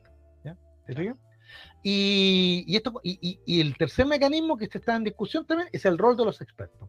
Como tú dices, una, una, mesa de expertos aparte de los constituyentes, una mesa de expertos integrada a, los constituyentes, elegimos expertos constituyentes a lo mejor, o sea, pero, pero, pero la gente, y ya yo señalé el dato ya de la encuesta criteria, no es menor el dato de que la mayoría piensa que, esto de hacerlo los expertos. O sea, nuevamente el chileno, yo no sé si es flojo o, le, da miedo asumir desafíos, pero es como que no, yo no cacho nada, que lo hagan los que saben mejor. Tal cual. Y también la, poca autoestima, porque ellos saben, yo no. Exacto, el, no somos ciudadanos. claro, eh, yo, yo, como ciudadano, yo, yo le, doy mis derechos que él haga lo que él vea. Pero a la vez, Jorge, eso, eso va muy de la mano con esto. ¿Con qué? Ya vos, no se salte la fila, pues. hablando bajo, así, oye, eh, yo no sé si le quedó más claro a nuestros amigos auditores, porque a mí me costó que me quedara claro, incluso hasta hace poco, hasta las 3, 4 de la tarde, mientras veía las noticias, todavía no me quedaba muy claro. ¿Por qué? Porque salió un grupo de políticos del Partido de la Gente, salió el sheriff, ¿te acuerdas del sheriff, no es cierto? ¿Ah? ¿Ah? ¿Dónde estaba el sheriff cuando Carrera tiró el combo? Eh, bueno, no, estaba ahí, pues ya eh, estaba el sheriff, gente del Partido de la Gente, y para variar la senadora Rincón tejiendo su telaraña porque es de rincón, ¿no? ¿Ya? Y Don Walker, ¿no es cierto?, defendiendo los derechos de agua, me imagino, ¿ya? ellos aparecieron formando, eh, esto fue antes de ayer, no, o ayer, ¿ya? Formando su propia mesa, ya, paralela. Bipartita, la señaló hoy día un compadre del Partido de la Gente, lo encontré tan divertido, porque habló de mesa bipartita. ¿ya? ¿Y cuáles son las dos partes? ¿El Partido de la Gente y cuál más? No, pues mesa bipartita en el sentido de que está la mesa oficial, con los presidentes de, la, de ambas cámaras, y la mesa de ellos, pues, que armaron ellos. Por eso que es bipartita. Entonces, pero, yo lo escuchaba y ahora volví a escuchar a, uno de republicanos, que por eso digo, prefiero, la actitud de fascista y todo lo que quieran, pero por lo menos se sacaron la careta. Dijeron, ya, nosotros queremos la constitución de Pinochet, reforma de punto. Listo. me quedó súper claro. Esa es su postura. ¿ya? Pero estos otros del Partido de la Gente, o la senadora Rincón, que estuvo tres, tres horas en la mesa bipartita y se retiró. Mira, yo. Perdóname, eh, eh, y un circo, pues ya pasó septiembre, pues amigos míos, pues, ya pasó los circos, pues. ¿Qué quiere que le diga? Bueno, no sé si les quedó más claro, amigos auditores. Hay que llamarse paciencia. ¿Sabes cuál es la fecha que pusieron? la fecha ya para que tengamos ya la respuesta definitiva, don Luis Miguel. El... No, no, no, no la sé. Finales de octubre. Muy bien. ¿Estamos a cuánto? ¿Estamos a seis? O sea, se dieron todavía 24 días más. Bueno, de todas formas se está hablando que la nueva constitución, Pero por lo menos se está hablando. como le están dando seis meses, debería estar lista en el segundo semestre del próximo año. Sería ideal. Y si así estamos hablando el próximo segundo semestre del próximo año, para entrar en vigencia en 2024 todavía hay tiempo. Claro. Mira, perdón, 2026 tiene que ser, si 2022, claro, sería 2026, hay tiempo. Yo eso es lo que te quería decir, pero estaba motivado. Yo voy a hacer un comentario políticamente incorrecto. Eh, Ah, ah, lo que diga la senadora Rincón y que lo diga eh, Walker, yo aquí defiendo a la gente que creo que genuinamente tiene un interés superior, más allá que el propio. Y en el caso de Walker y de Rincón, especialmente en Rincón, yo creo que no hay un interés superior, yo creo que hay un interés propio, de mantener sus prebendas, de mantener su privilegio. En el caso de Rincón, como ya está fuera de la bancada de la democracia cristiana, no tendría ninguna capacidad para ejercer presión dentro de esa mesa. Bueno, de hecho eso fue lo que dijo el senador. Sí lo veo, Jorge, porque a esa mujer no le creo absolutamente nada. Y eso es lo que, ha señalado el senador Guanchumilla con dureza, porque él es el negociador designado por su partido, de Fuerza Cristiana, ¿ya? y no Rincón y Walker. Sin embargo, Rincón y Walker salen todos los días, ah, bueno, como tú dices, defendiendo sus prebendas, ¿no? y ya es asqueroso ya. Claro, es descarado. Exacto. Es, absolutamente descarado. Porque. Mira, yo le digo a la gente una pura cosa. Seamos pacientes. Seamos pacientes. La gente. Mm. Eh, hay otro detalle. Volviendo al tema de la violencia que habíamos hablado en el primer bloque. Ya, evidente que hay un cansancio. De hecho, yo la señal que hoy día dio el gobierno es súper dura. La señal de que ahora los jóvenes que salgan a revolverla, a tirar molotov, van a pagar ante la justicia era un clamor de hace mucho tiempo, pero acuérdate que siempre se está diciendo no, que el, movimiento social, que el movimiento social, que pueden expresarse, que deben expresarse, que, que, dialogar. Bueno, hoy día se acabó el diálogo, hoy día escuchábamos a Monsalve, se terminó. El, que cometa un delito a la capacha.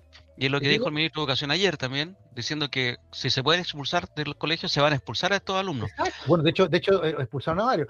y el mismo tema, no sé si tuviste el robo de madera en la Araucanía, que estaban todos contentos, incluso el subsecretario González eh, señaló, dijo, mira, vamos a aplicar la nueva ley ahora del robo de madera.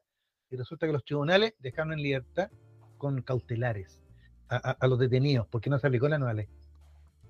Criterios, son, son distintos criterios, ¿no? ¿Te fijas? Claro. Ahora, pero, el gobierno está poniendo más mano dura, o sea, el gobierno... Lo que está pasando, Jorge... El, llamado de más seguridad y lo está haciendo. Lo leí, lo leí ahora en un Twitter. Y sabéis que lo que tú me estás diciendo me está, me está, se concordancia con lo que lo leí. No me acuerdo de quién se lo leí. El gobierno estuvo seis meses en campaña y lleva un mes gobernando. Claro, y, y, y, y, la toalla llegó y al tiro le puso la tarea, seguridad si la gente se siente respaldada, se siente segura, ya, eh, de hecho, de hecho, el, Boris estuve viendo ahí también en la encuesta de criteria, aumentó un poquito su, es que, es que este gobierno y cualquier gobierno que se autocalifique de izquierda va a cargar con el estigma de que la seguridad pública va en contra de los derechos humanos. Y es ah. el mismo estigma que tiene Carabineros y que es un complejo que tienen que asumir, que una cosa va de la mano con la otra, no necesariamente chocan entre sí yo tengo mis derechos resguardados y también tengo derecho a una seguridad pública. En tanto a mí no me violen los derechos y las, eh, el gobierno tiene las herramientas para mantener la seguridad respetando los derechos humanos de todo el mundo. Pero ese es un complejo que ha tenido la izquierda desde hace, no sé si desde siempre, pero hace mucho tiempo. Hoy día ver a la alcaldesa de Santiago con, digamos, llamar la atención con tanta dureza ah, por los acontecimientos que se están viviendo en los liceos emblemáticos del, centro, ya, eh, y, a mí se me olvidó. Mira, parecía, eh, parecía escuchar a, Evelyn Matei y, no a la alcaldesa de Hadley, que es del Partido Comunista. Así era la, impresión. Tú cerrabas loco y estabas escuchando el discurso que generalmente le escuchamos a los, a los ediles de derecha, de seguridad, mm. de orden, de, penalización, básicamente, de persecución penal de los delitos. Y yo, ¿sabes qué? Estoy plenamente de acuerdo, aunque me tilden de tío facho, o en broma o lo que sea. ¿ya? Porque yo siempre he dicho, tú sabes que yo soy profesor y he trabajado en muchos colegios y vi muchas cuestiones muy raras y muy brutal en algunos colegios. Yo siempre dije lo mismo, no podemos permitir estas conductas. No, es que son niños, perdóname, el que me tira una molotov, aunque tenga 15 años, está cometiendo un delito. Sí, todo en su, en su contexto. ¿Vamos a la pausa, Jorge? Vamos a la pausa y, a la vuelta tenemos la, la, efeméride que, que, que íbamos viendo la semana pasada. ¿Cuál va a ser? Shabre Shatila. Vamos a la pausa y ya volvemos con el tercer bloque y con la efeméride del profesor Jorge Araya. Ya volvemos.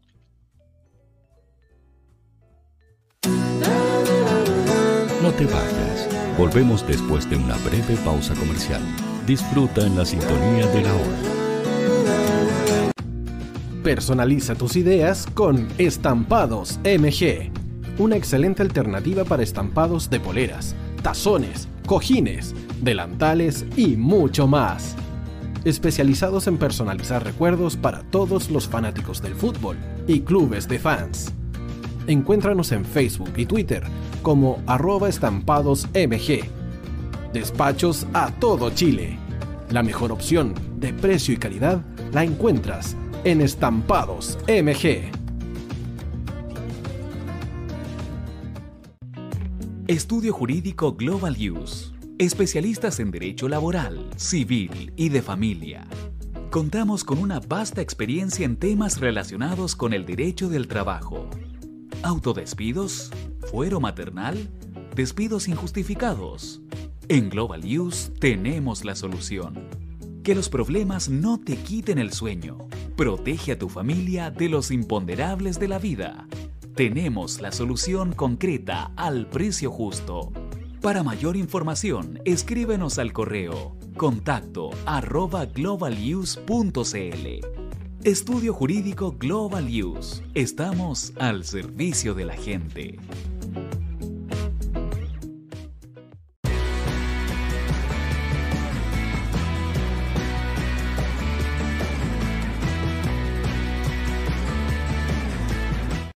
Tío Hoy te está esperando para programar los mejores temas. Envíanos un WhatsApp al más 569-6355-0152. La música que tú programas suena en la Hoy. Vota en las diferentes categorías de nuestro ranking. Tú eliges los temazos de la semana en la Hoy.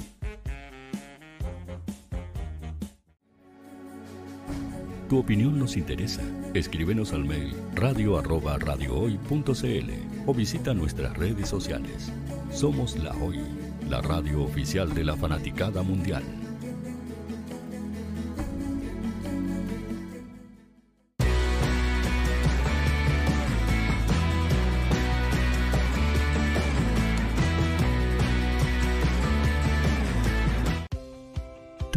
Que nos escuchas todos los días, ¿sabes por qué somos la radio oficial de la fanaticada mundial? Si no lo sabes, sube el volumen. Hola tío, aquí Andrew de Argentina. Hola tío, hoy soy Deb. Saludos desde España. Radio Hoy es mi radio. Hola, mi nombre es Eric y los estoy escuchando desde La Habana, Cuba. Hola tío, hoy es un placer estar escuchando a Najo. Os mando un saludo desde Brasil, o como decimos por aquí, un abrazo muy fuerte. Chao. Hola tío, soy Ángela y soy de Puerto Rico. Hola tío, aquí una peruana desde Italia, en sintonía de la radio de la fanaticada mundial con Radio Hoy y el tío Hoy, por supuesto. Hola tío, hoy soy Alexa de México, tengo 8 años. Hola tío, ¿cómo estás? Te saluda Mónica Osuna desde Paraguay. Hello tío hoy. We're streaming from the United States and we thank you for doing this special stream. La radio hoy soy Laxane y los escucho desde Nicaragua. Hola tío, soy Majo de Bolivia. Hola Radio Hoy Chile, muchos saludos desde Honduras. Hola tío, te saluda Eric desde Ecuador. Hola, soy Mabel de Buenos Aires. Radio Hoy te escucha. Hola, buenas tardes. Saludos desde Venezuela. Hola Radio Hoy, les saluda Germayori Mancía desde Guatemala. Hola amigos de Radio Hoy. Tío Hoy, tío Hoy, tío Hoy. Para Chile, América y el mundo, Radio Hoy, la radio oficial de la fanaticada mundial. El área deportiva de la Hoy está todos los fines de semana reporteando, transmitiendo y llevándote la emoción del fútbol. Hoy Deportes, con el fútbol nacional e internacional, campeonato chileno, primera B y fútbol femenino. Sintonízanos sábados y domingos por www.hoydeportes.cl y todas nuestras redes sociales. Porque somos la, la pasión que desborda sus sentidos.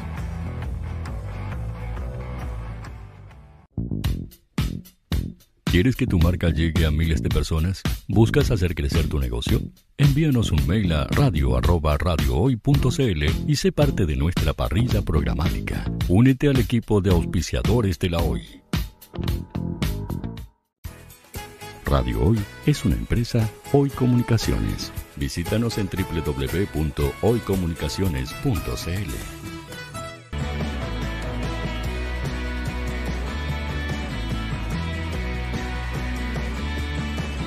Para Chile, América y el mundo, Radio Hoy, la radio oficial de la fanaticada mundial.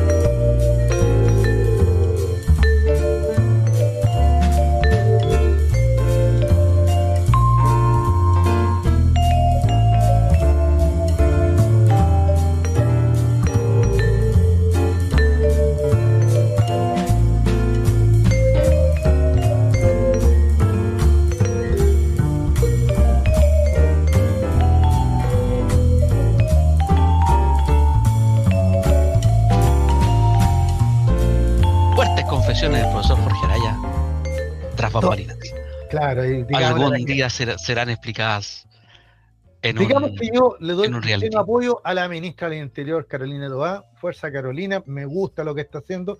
Le- ella sabe, e- ella es, es brillante, así que dele nomás, dele ministra. Ya, no, yo igual me, me encantaba la isquia, pero yo ahora, mira, me voy a poner, la isquia es como la amiga, tu amiga a la que le contáis tus cosas y te tomas un copete con ella, buena onda, ¿no es cierto? Me encanta, me encanta la isquia. Pero la, la Carolina es como tu profesora jefe. ¿Cachai? sí, sí, sí, lo que usted diga, profe. Claro. Entonces, Bueno, cosa- bueno, ya estamos de vuelta entonces con Sin Restricciones eh, a través de www.radiohoy.cl y también del canal 194 de Zapping TV. Aquí estamos haciendo recuerdo con el profesor Araya. Bueno, nos fuimos al después del segundo bloque, Jorge, con la amenaza de que venía por fin, varios programas que no hemos hecho, la efeméride del profesor Jorge Araya. ¿De qué nos va a hablar hoy día, profesor? Mira, bien, muchas cosas interesantes. Voy a partir por algo súper sencillo y que ya pasó piola, sí. Ayer fue 5 de octubre. ¿Te fijaste que no hubo ninguna ceremonia en la moneda, en ninguna parte, nada? 34 años. 34 años, 5 de octubre, y pasó, como diría mi señor padre, que en paz descanse, sin pena ni gloria. Me da lata, porque el 5 de octubre fue, y sigue siendo para mí, un hito. Yo creo que históricamente es un hito. Y, las nuevas generaciones se lo han olvidado porque se lo, se lo achacan a, los gobiernos de la concertación y, todo lo que era la concertación es malo. ¿Te has fijado? Entonces, mm. no sé. Pero bueno, yo me acordé ayer y dije, bueno, ya hemos hablado de, la efeméride de otros años y hemos contado historias entretenidas y nosotros tenemos nuestra, propia historia también con eso. Así que, pero igual, un saludo, ¿no es cierto?, a todos los que votamos hicimos posible este, y que pudiéramos tener la democracia de vuelta. El próximo año son 35 años, como nosotros festejamos lustros o décadas, el próximo año podremos profundizar. De todas maneras, lo dejar notado que el próximo año tenemos efemérides muy buenas. De hecho, ahí te voy a contar la propuesta, porque el próximo año se cumplen 50 años de 1973. Y ese año, por Dios, que pasaron cosas, no solo en Chile. ¿eh? Uy, uy, uy, uy, uy, un año, pero ¿qué quiere que le diga? Pero estaba viendo, estaba viendo hoy día ¿Sí? El septiembre del 73 fue cuando vuelve Perón a Argentina. Mira, pues claro, pues, por ejemplo. Mira, ¿no? Este, la crisis energética del petróleo, pues, también. La, claro. O sea, mira, si un año, pero ¿qué querés que te diga? Ahí te, hay harto, respecto a Argentina, hay harto que también nunca hemos conversado a fondo del de qué desemboc por qué desembocaron estos tipos en un golpe militar. Claro. Con el retorno de Perón, la muerte de Perón, desemboca después en ah, la viuda, pero ¿qué pasó antes y qué pasó después? ¿Cómo influyó la Argentina, esa dictadura de Argentina, cómo influyó en todas las dictaduras que había en la época? Oye, hubo un momento en que había milicos de Ecuador para abajo. pero por supuesto, o sea, acuérdate que el, ciclo de los golpes militares comienza en Brasil en 1964. Claro, pero ya estaba Con Goulart, con Joao Goulart, y de ahí en adelante, pero todo América Ah, ya estaba, tenía razón, pues estaba en Paraguay y el otro, sí, pues ya estaba. Claro, pero tú bien dices, partió con Brasil, porque ya estaba estrene, pero eso no significó nada, nada importante. pero esto es parte de la historia de Paraguay, y Paraguay siempre nunca ha sido muy democrático, digamos. En, pero hubo un momento, hubo un momento ahí entre el 76 y 78.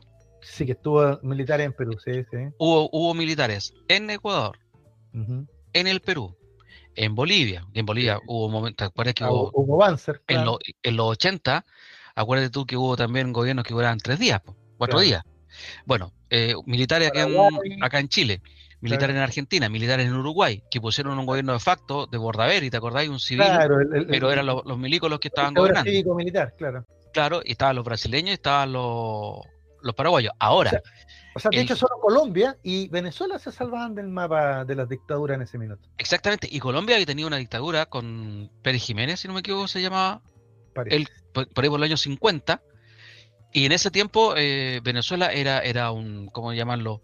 Era como un, usando lo que dijo Piñera, era un oasis de democracia en Latinoamérica, porque estaban con los gobiernos de cada seis años y estaban empezando a vivir el auge del petróleo.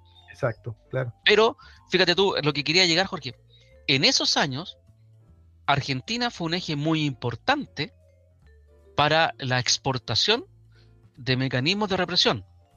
Por ejemplo, el Plan Cóndor. Sí, pero claro. Y la escuela y la escuela de mecánicos, la ESMA. Claro. Escuela de mecánicos de la Armada. Algún día podemos hablar con más detalle del, Plan Cóndor, ¿eh? pero yo por los antecedentes que, que manejo, igual lo revisaría, ¿no es cierto? Eh, eh, el Plan Cóndor también tiene mucha autoría, la, la DINA, ¿ah? de aquí, desde Chile. Claro, pero sí tienes razón. ¿Y parte dónde? De hecho, de hecho, creo que la invitación la hace la DINA, ya y parte, a, estos grupos represores. Yo he, leído algo semejante. Y parte en la formación de los milicos en la Escuela de las Américas. Ah, por supuesto, claro. Panamá. Lo que pasa, George, y eso también sería interesante poder detectarlo. ¿ah? Yo he escuchado por ahí en que durante el gobierno de Jimmy Carter, entre el 76 y el 80, hubo instrucciones de parte del gobierno estadounidense en que la CIA no se inmiscuyera con las dictaduras militares de Latinoamérica. eso he escuchado por lado. Sin embargo, si estaba Henry Kissinger como secretario de Estado, es muy difícil pensar que Henry Kissinger no hizo nada, porque Henry Kissinger fue, Kissinger fue uno de los que apoyó pero Kissinger era el secretario de Estado del presidente anterior. De, Nixon. Claro, de Nixon. Cuando estaba Jimmy Carter, el secretario de Estado era otra, otra persona. Otro tienes caballero. toda la razón. Tienes Porque toda la acuérdate razón. que- y ¿Sabes por qué me acuerdo? Eh, mira, tengo la, tengo la, la, la cara del viejo, era un militar, pero no me acuerdo el nombre ahora. Ya, eh, porque a, a- a Jimmy Carter le tocó el tema de la revolución islámica en Irán po, y, y- y la toma de los rehenes norteamericanos a la embajada. Y, ahí, el gobierno de Carter se fue a la chuña. po. Ahí se acabó el gobierno de Carter con eso. Se acabó. Sí. o sea, de hecho, Claro. fue uno de los pocos gobiernos que no logró la reelección. Claro, Cyrus Vance, George. Cyrus Vance, claro. Exactamente. Gran negociador. él, De hecho, él después de tener una destacada participación, Cyrus Vance, en, en- en la, en, las negociaciones de la guerra civil yugoslava, en la década del 90. Te digo que eran tipos, tipos que eran, eran tremendos, tremendos pues, Y políticos. fue, es un ex milico, ¿ah? ex militar. Y fue secretario de Estado, secretario, sí, de Estado digo, desde el 77 al 80. Mira, oye, estimado, y, y- y probablemente a Cyrus Vance también le tiene que haber tocado algo de esto de lo que vamos a comentar ahora. ¿eh? Ya, y yo sé que estamos fuera ya de. de- aunque voy, a- voy, a, voy a juntar dos efemérides en el fondo acá. Ya, porque hoy día es 6 de octubre, ¿no es cierto? ¿Ya? Y, y hoy día se supone que es el día del Yom Kippur, ¿ya? una fiesta sagrada de los judíos. Ya, ¿ya? la, en la fiesta del perdón, ¿ya? Donde nos despojamos de todo y esperamos el perdón de Dios. ¿Te fijas? Pero tenemos que arrepentirnos sinceramente.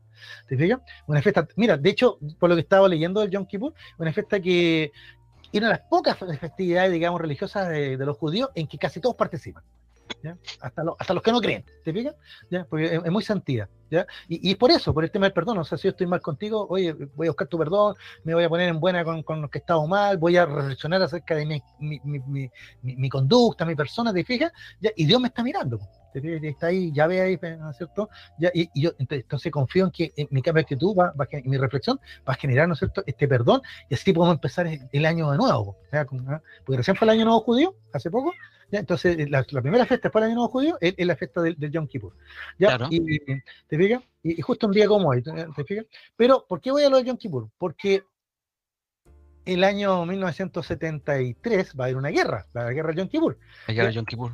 Claro, y esa guerra de Yom Kippur va, va, me voy a saltar toda la guerra, pero el próximo año lo vamos a hablar. Así que lo dejo invitado el próximo año, ahí vamos a hablar de la guerra y el Valle de las Lágrimas, que, que- que le voy a contar toda esa historia. Pero ahora solo les voy a contar que la guerra de Yom Kippur dejó instalado a Israel en el Líbano, en el sur del Mm. Líbano. ¿Te fijan? ¿Por qué? Porque eh, después de la guerra de Yom Kippur. Eh, el, el Hezbollah y otro grupo, eh, digamos, terroristas eh, palestinos de la época, ¿ya? Eh, y en ese tiempo terroristas, porque ellos apelaban a la lucha armada contra Israel, ¿no es cierto?, y a la destrucción del Estado de Israel, ya ellos se refugiaron en, el Líbano. Y podríamos decir que el ejército israelí, de- después de darle una paliza a, Egipto y a, y a- y a- Siria, persigue estos grupos hasta el sur del Líbano y los acorrala ahí. Y bombardea incluso el sur del Líbano, incluso invade el, el país. Ya, llegando a la capital, Beirut. ¿Te fijas? La guerra del Líbano ya fue un, Pero- fue un dolor, fue un dolor de cabeza para los israelíes, ¿no? Debieron haberse metido ahí, evidentemente.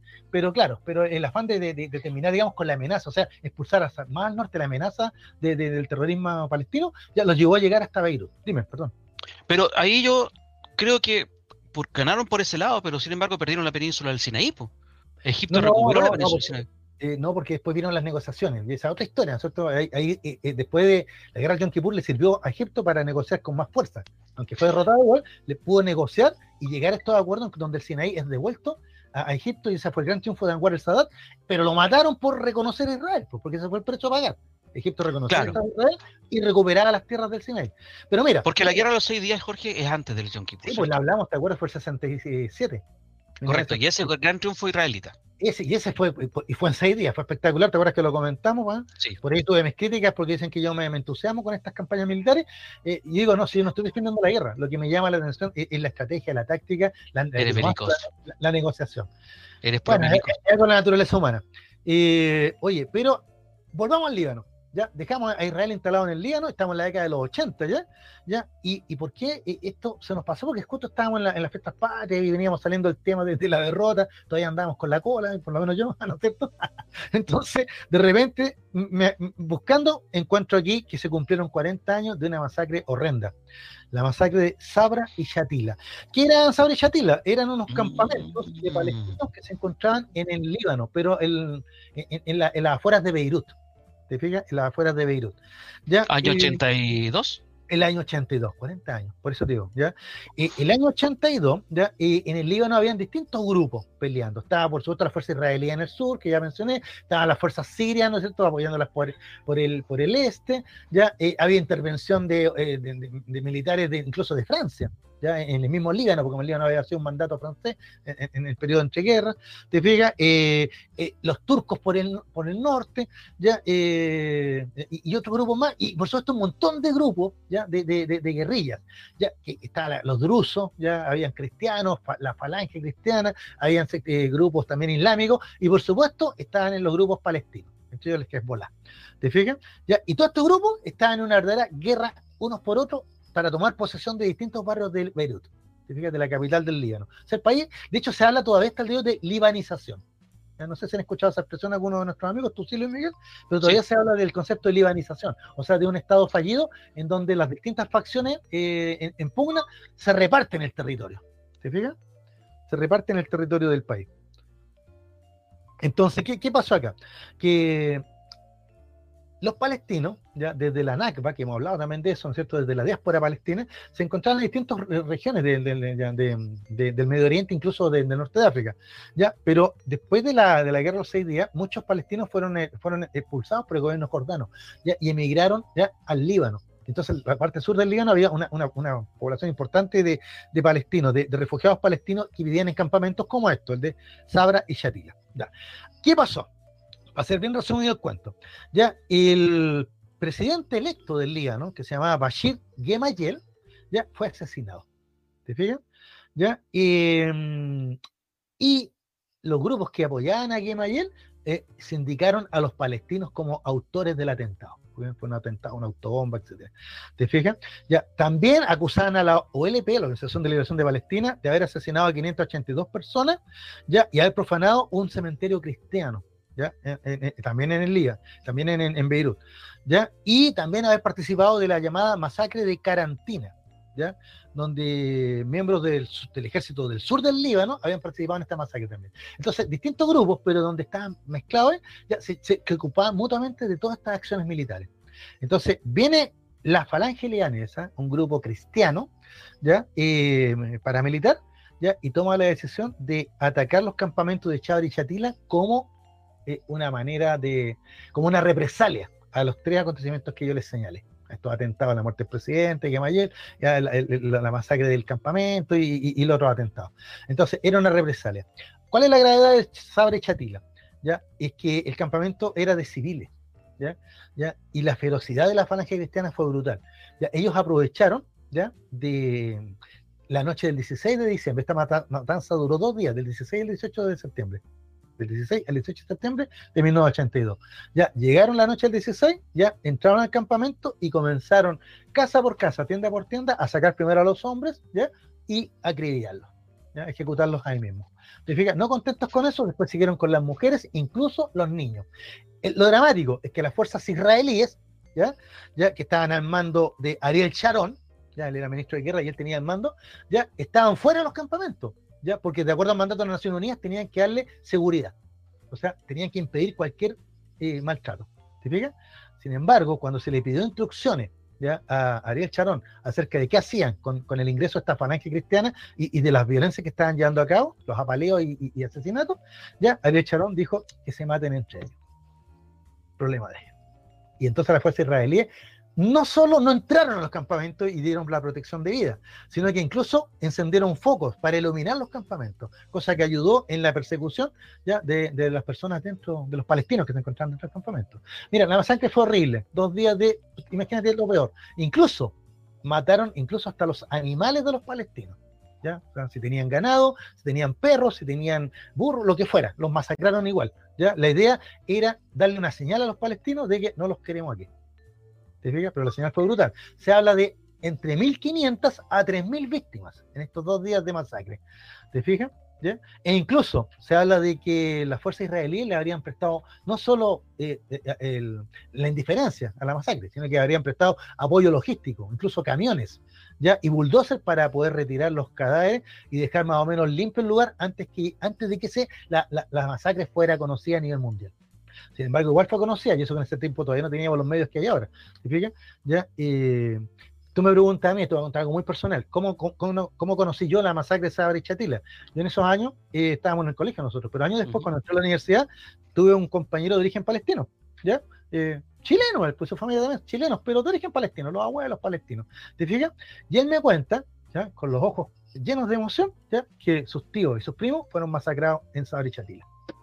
Y, estaban ellos camino a venirse a Chile, lo iban a traer a Chile, ¿te fijas? Y no alcanzaron, ¿ya? Porque, porque se produjo la matanza. ¿Te fijas? Entonces a mí me impactó mucho ya en esos años, estoy hablando del año 85, 86 en la universidad, cuando me enteré de esto. Porque para ser franco, yo no tenía idea. No tenía idea de esta masacre. Entonces el otro día, cuando revisando efemérides, me encuentro con un montón de cosas, ya, y, y de repente digo, mira, 40 años de Sabre y Chatila. Y se me vino a la mente, y a lo mejor nuestros amigos que están escuchando van a tener la misma sensación que tengo, que tuve yo. Les suena tal vez la letra de una canción. ¿Te acuerdas? No? Sí, de Hernán Cortés. De, eh, Hernán Cortés no puede. ¿Cómo se llama el cantante argentino? Eh, ¿Alberto, Cortés? Alberto Cortés. Alberto Cortés. No, no la conozco, fíjate. Eh, eh, yo, y, mira, no la voy a tararear para que no, no para que YouTube no, no, no, no nos censure, ya, pero búsquenla, Sabre Chatila, es una canción de Alberto Cortés, porque él es de origen, o falleció, creo ya era de origen. Es fallecido, sí. Claro, de origen palestino. Entonces, a mí me quedó muy, muy, muy fuerte la historia de, de, este amigo, ¿no es cierto?, de, la universidad que me cuenta la dramática historia familiar. Ya, ahí recién se me visibiliza el tema palestino para mí, ¿ya? como estudiante de la universidad, ¿ya? y, y, yo, y yo te voy a ser franco, yo por, formación en mi casa y por las conversaciones con mis señores padres, ya, eh, súper eh, hinchas del Estado de Israel, ¿Te fijas? Sí, sí, sí. Y, la historia del Estado de Israel y, la, mi papá admirador de las fuerzas israelíes, ¿te fijas? Y siempre me hablaba de la guerra de los seguidías. Y lo que hicieron también con el, en un territorio de mierda. Claro, o sea, y, claro, y el desierto en Negev ahora con, con, los kibbutz y la agricultura, o sea, mira, realmente una admiración por el Estado de Israel. Ya, y de repente me, llega este tema de Sabri y Shatila y era como que, ¿cómo conciliar ambas cosas?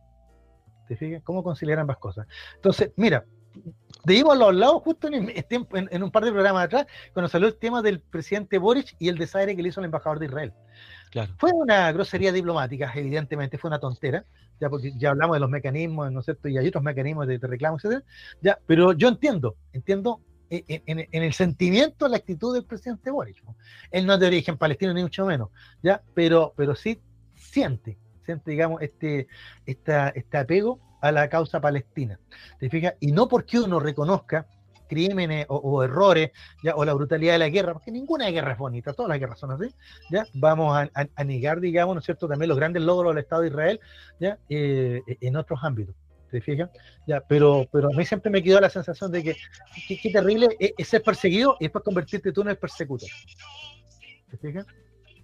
Así que, por eso que recordamos. No sé si alcanzaste a escuchar Sí, algo estás escuchando algo de fondo. Esa es la canción de Alberto Cortés.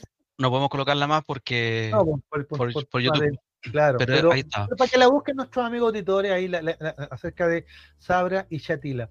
Es eh, curioso lo que, lo que tú narraste, Jorge, porque me pasó mm, algo muy parecido respecto del, Estado israelí. Yo, eh, estudiando, me propuse hacer un, un trabajo. Yo era mirador de los kibbutz y me propuse hacer un trabajo para eh, explicar un poco, eh, porque, bueno, estábamos rodeados de pura gente que apoyaba a los árabes. Y, yo apoyaba a los israelitas. Y me propuse hacer un trabajo, digamos, para explicar un poco el, tanta, tanta disputa que hay en esa zona. Y con eso me cambió la forma de ver las cosas y después se fueron sabiendo estas cosas como las que tú estás narrando ahora y las intifá y cosas así y ya claramente cambió mi, percepción de las cosas. Muy parecido a lo que te pasó a ti. ahora yo, yo, entiendo, o sea, te, acuerdo que años atrás hablamos del Estado de Israel, el 2018 hablamos de la historia de la creación del Estado de Israel, y, claro, ahí yo expliqué que el, el, sentimiento que tiene el pueblo israelí es ese, es de que esta es una lucha interminable y una lucha por la supervivencia. Entonces, para ellos no hay medias tintas. ¿Ya? Entonces, porque ellos sienten que en, el minuto que Israel pone la rodilla en el suelo, le pasan por encima, la planadora. Ahora, es lo que sienten ellos. Y los árabes, por otro lado, sienten al revés, pues ellos se sienten invadidos, pues sienten que durante miles de años, ¿no es cierto?, o cientos de años en el caso del Islam, ¿no es cierto?, han, tenido sus tierras, han vivido ahí, y de repente llegan estos, eh, eh, estas personas eh, huyendo, digamos, de otras violencias, ya se adquieren el territorio y se hacen del poder en ellos y los expulsan. Entonces, ¿te fijas? Así como hubo un éxodo para los judíos, como, ya como Moisés y la diáspora después con los romanos, la diáspora de los, de los, palestinos es la Nakba. Y, y, que parte con la creación del Estado de Israel. Entonces, es un problema súper complejo. Entonces, claro, no podemos tomar partido ni por uno ni por otro, no deberíamos, sino que deberíamos comprenderlo. Pero, pero tampoco podemos olvidar eh, cosas brutales o estos errores, porque desgraciadamente se siguen repitiendo. ¿Cuántas, ¿Cuántas matanzas nos vamos a saber ahora después cuando termine la guerra de Ucrania? Tal vez, quizás qué barbaridades vamos, vamos a tirar después. Claro. Y, y, las vamos a tener que contar probablemente en alguna efeméride, desgraciadamente. Desgraciadamente, sí. ¿No Porque usted sabe que la historia es nuestra. Y la hacen los pueblos, pues George. Hace tiempo que no decíamos esta frase. Estaba media, media perdida. Estaba media perdida. Jorge, gracias por, por tu por tu efeméride, como dijiste tú, estábamos medio perdidos. Quiero hacer un pequeño actualización de cómo estamos en los Juegos de Sur. Usted sabe que estamos participando en los Juegos de Sur que se están llevando a cabo en, en Asunción. Ha ido bien, creo. Ha ido bien a Chile. ¿Por qué, ¿Por qué quiero mencionarlo? Porque esto, la mayoría de estos, en los deportes, primero que todo es una delegación histórica.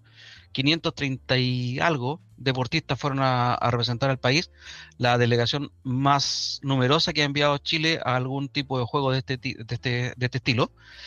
Y la mayoría se está preparando para los Juegos Panamericanos que van a ser eh, llevados a cabo el próximo año, justamente en un año más, en octubre noviembre del próximo año, acá en Santiago. Chile en estos momentos pasó nuevamente al tercer lugar. Ayer estaba en cuarto Está ocupando el tercer lugar en el medallero con 15 medallas de oro, 8 de plata y 24 de bronce. Supera por una medalla de oro a, Venezuela, que está en 14, por eso Chile está en tercer lugar. Y detrás de eso, en el quinto lugar, viene Argentina con 12 medallas de oro. Argentina es un gigante dormido que en algún momento va a despertar y debería estar entre los tres primeros, tradicionalmente así lo ha estado. Venezuela también, tradicionalmente es un país que tiene más medallas que Chile, pero ahora van palmo a palmo y lo que sí están escapados en, el primer y segundo lugar son Brasil, con en total 141 medallas, 57 de ellas son de oro. Y en segundo lugar está Colombia, 112 medallas en total, 33 de oro. Versus Chile, que está en el tercer lugar con 15 de oro y 47. O sea, están escapados absolutamente Brasil y Colombia. Colombia hace años que está eh, teniendo muy buenos resultados a nivel deportivo. ¿Qué fue lo que, cuáles son las medallas que logró Chile hoy día? Hoy día Chile logró dos medallas de oro en Taekwondo, masculino de 58-68 kilos, Ignacio Alfonso Morales ganó la medalla de oro. Y en vela, Constanza Paz María Olivares ganó en el Sunfish femenina. Y esas son las dos medallas de oro que sumó Chile hoy día, además de un tercer lugar que, que se sumó también eh, al medallero que lo regaló la chilena de apellido Seguiel, también en vela snipe mixta. Gracias a esas tres medallas, fundamentalmente las dos de oro, Chile está ocupando entonces por el momento, en forma transitoria absolutamente, el tercer lugar en el medallero. Estamos en el sexto día de competencia, sexto día de 15. Todavía tiene que haber las finales en varios deportes donde Chile podría estar peleando medalla, como el voleibol, por ejemplo, donde también podría estar peleando medalla en el hockey, en ambas modalidades femenino y masculino. Así que hay esperanzas y hay que destacar sí, el gran desempeño de la histórica Cristel Kovrich, que, que ganó con 37 años su medalla número 18. En estos torneos llegó tres medallas. Entiendo que una de bronce, una de plata y una, de oro. Maravillosa, Cristel Kovrich, que ya está en el Olimpo de los mejores deportistas de la historia chilena. Así que siempre importante destacar algo del deporte. Próximo jueves veremos cómo estamos. Recordemos que hoy día estamos en tercer lugar. Esperemos que, que vayamos avanzando. Bueno, Jorge. Depende, de, las disciplinas que nos toquemos. Dígame. Muchas gracias, George. Muchas gracias, por estar en el programa. Gracias a ti por, la invitación. Hasta la próxima semana. Seguimos comentando, ¿no es cierto?, en Centricciones y ahí vamos a actualizarnos con la, con la efemería también. Muchas gracias, Miguel Gutiérrez, por tu apoyo en los controles y por tus comentarios también. No, gracias a ustedes. Bueno, soy Luis Miguel Ratamales. Me despido aquí del programa de hoy sin restricciones, del día, dijimos que hoy día estamos a 6 de octubre del año 2022. Este programa fue al aire a través de www.radiohoy.cl y también a través del canal 194 de Zapping TV. Y también usted lo puede ver a contar de mañana, eh, mañana viernes, digo, eh, a través de las plataformas de Spotify y también a través de YouTube. Que tengan todos una muy buena semana, un muy buen fin de semana largo y un buen resto de la semana. Nos vemos el próximo jueves a la misma hora por la misma señal. Chau, chau. Nos encontramos la próxima semana con un nuevo Sin Restricciones. El debate y la contingencia tiene su espacio en Radio Hoy. Apagamos los micrófonos, pero nuestra voz seguirá sonando en la inmensidad. Sin restricciones, en Radio Hoy.